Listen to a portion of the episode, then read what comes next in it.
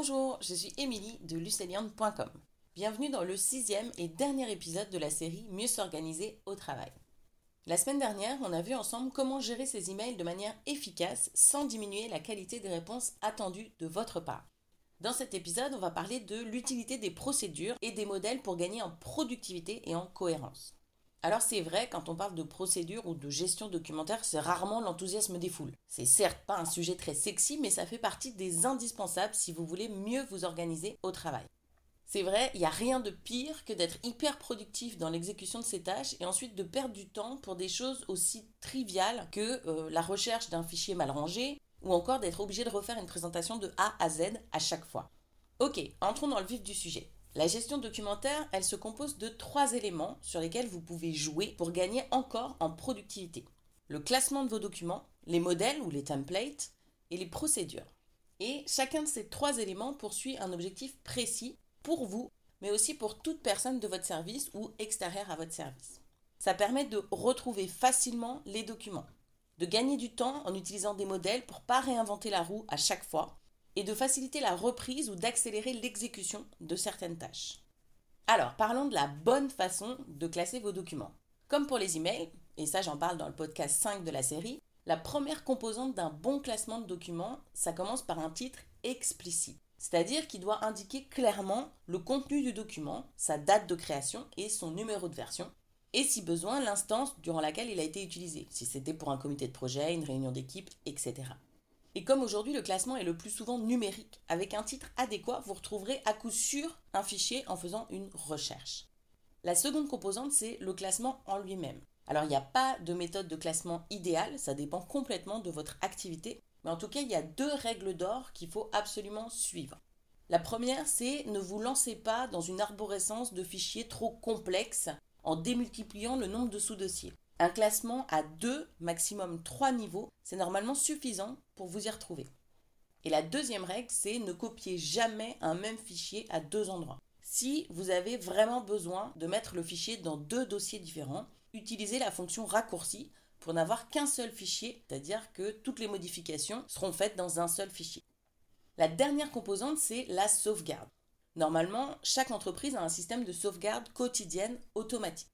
Mais attention pour ceux qui ont l'habitude de stocker temporairement des fichiers sur le bureau de leur ordinateur. Pourquoi? Parce que les sauvegardes automatiques, elles ne prennent en compte que les fichiers stockés dans Mes documents ou sur les répertoires de la société. Ça veut dire qu'en cas de problème, vous perdrez tous les fichiers placés sur le bureau de votre ordinateur. Et en plus, c'est toujours beaucoup plus efficace de ranger immédiatement les fichiers dans le bon dossier plutôt que d'attendre plus tard pour les ranger ultérieurement. Si jamais ce qui vous embête, c'est qu'il s'agit d'une version brouillon, d'une version draft, eh bien indiquez-le simplement dans le titre et dans le corps du document, mais rangez-le tout de suite dans le bon dossier. Si jamais vous êtes un solopreneur, c'est-à-dire que vous êtes seul dans votre entreprise, prenez vous aussi l'habitude de sauvegarder tous vos documents de manière régulière. Donc pas forcément de manière quotidienne, mais de manière bimensuelle ou mensuelle sur un disque dur externe ou via un service de cloud. Le deuxième élément d'une bonne gestion documentaire, c'est l'utilisation des modèles. Très souvent, on se retrouve à refaire des présentations ou des rapports de A à Z au lieu de capitaliser sur l'existant. Le fait d'utiliser des modèles, c'est vraiment un gain de temps énorme et ça devrait être votre priorité plutôt que de changer de design ou de format au gré de vos envies. D'abord, c'est très probable que dans votre entreprise, on ait déjà défini une charte graphique. Ça paraît simple comme conseil, mais pensez à l'utiliser. Ensuite, pour les différents types de documents que vous pouvez avoir à rédiger, vous en avez déjà probablement formalisé plusieurs. Servez-vous-en pour être la base de vos nouveaux documents. Et si jamais vous n'en avez pas déjà en stock, bien commencez dès maintenant, au fur et à mesure que vous créez des documents, à vous constituer votre propre base de modèles dans laquelle vous pourrez piocher par la suite. Si pour certains cas vous avez vraiment besoin de nouveaux designs ou de nouveaux formats de documents, eh bien n'hésitez pas à chercher sur internet pour trouver de nouvelles idées ou de nouveaux modèles. Il y a plein de choses gratuites qui sont disponibles, mais ne systématisez pas cette pratique. Parce que votre objectif en utilisant des modèles, il est double. C'est de gagner du temps et de présenter des documents qui ont une certaine cohérence entre eux pour en faciliter la compréhension. Parce que franchement, rien n'est plus désagréable, par exemple pour un support de comité, que le format et la structure change à chaque instance. Ça diminue vraiment la lisibilité et la compréhension. Enfin, il y a une petite spécificité pour les tableaux Excel. Parce que pour les tableaux Excel, ça peut être nécessaire d'inclure des explications dans le fichier. C'est-à-dire par exemple de créer un onglet explicatif au début du fichier pour faciliter l'usage du tableur à d'autres personnes.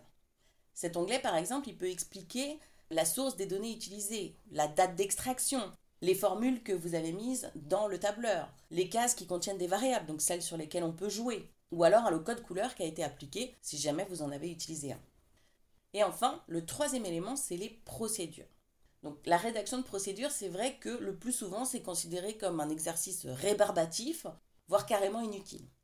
En fait, avoir des procédures, c'est vraiment ce qui fait la différence entre une personne organisée et un touriste.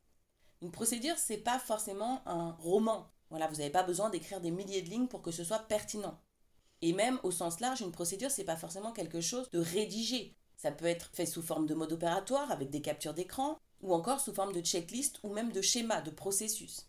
L'objectif, c'est que grâce à elle, quel que soit son format, vous puissiez déléguer la tâche concernée à une autre personne, ou pour les tâches les plus exceptionnelles, que vous soyez sûr de suivre toutes les étapes.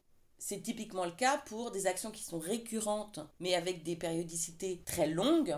Et souvent, ça arrive qu'on perde beaucoup de temps à essayer de se remémorer les différentes étapes, parce que certes, on l'a déjà fait, mais c'était il y a très longtemps.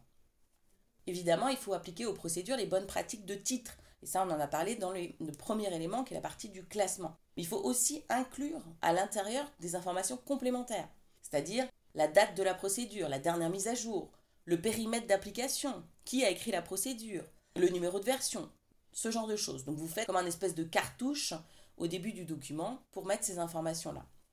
Et si jamais vous n'avez pas ou peu de procédures à l'heure actuelle, ne vous lancez pas bille en tête dans un chantier procédure énorme où vous voulez tout faire en une seule fois.